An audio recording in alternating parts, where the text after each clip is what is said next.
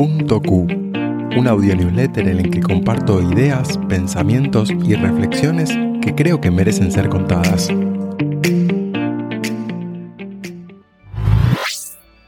Papilas del intestino. Me fascina cuando la ciencia explica mecanismos complejos como las interacciones en el cuerpo humano. En una investigación reciente se demostró que el sabor en las papilas gustativas está modulado por la microbiota, que son las bacterias del intestino.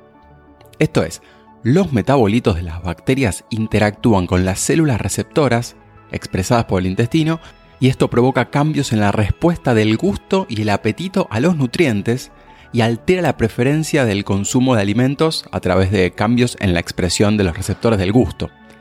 Es decir, que cuando te morís por algo dulce o salado, la señal viene de tu panza que está avisando nos falta esto. En las notas les dejo el paper completo.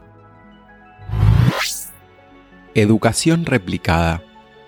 Hace años, en una charla sobre educación, expuse que no creía necesario que los estudiantes debieran sufrir y pasar por malos momentos en el proceso de aprendizaje, y que no necesariamente lo que funcionó con nosotros deberíamos replicarlo, aunque eso genere herramientas útiles para la vida.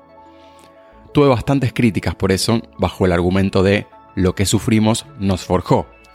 Y sí, estoy de acuerdo, solo que no lo creo la mejor opción.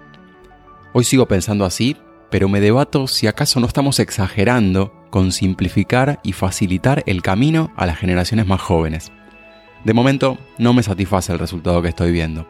Un exceso de comodidad y expectativa de recibir todo resuelto. Por lo pronto, sigo trabajando en eso. Sin corrector. Cuando fines de los 90 los procesadores de texto empezaron a incluir corrector ortográfico, me indigné Creía que íbamos a terminar delegando la corrección al software y que nos olvidaríamos de las cosas básicas. Siempre me resistí a usarlo en el ámbito personal, pero en el laboral o universitario preferí no correr el riesgo. Este newsletter lo escribo en texto plano en el software Notepad++ sin corrector, pero revisando textos anteriores encontré varios errores de escritura. Por un lado está bien, son errores, pero por otro me apena, en cualquier caso, después de 20 ediciones, me convencí de pasarle una corregida automática antes de publicar. ¿Cabeza dura yo? Nah. Mi propio jardín digital. Desde principios de 2021 vengo trabajando en organizar más aún mi vida digital, incluyendo documentos, proyectos, ideas, notas, materiales y una larga lista de etcéteras. Eso derivó en el diseño de una especie de sistema, del cual ya revelaré detalles, que a su vez derivó en la necesidad de ordenar la producción de contenidos online, que en mi caso incluye audios, videos y textos. Así, después de idas y vueltas, planté, entre comillas, la primera versión de mi jardín digital, con los contenidos de este mismo newsletter.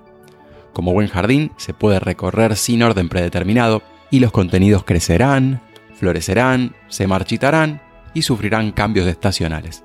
Por lo pronto, pasen y vean. Si crees que a alguien más le podría interesar escuchar este audio newsletter, compartíselo.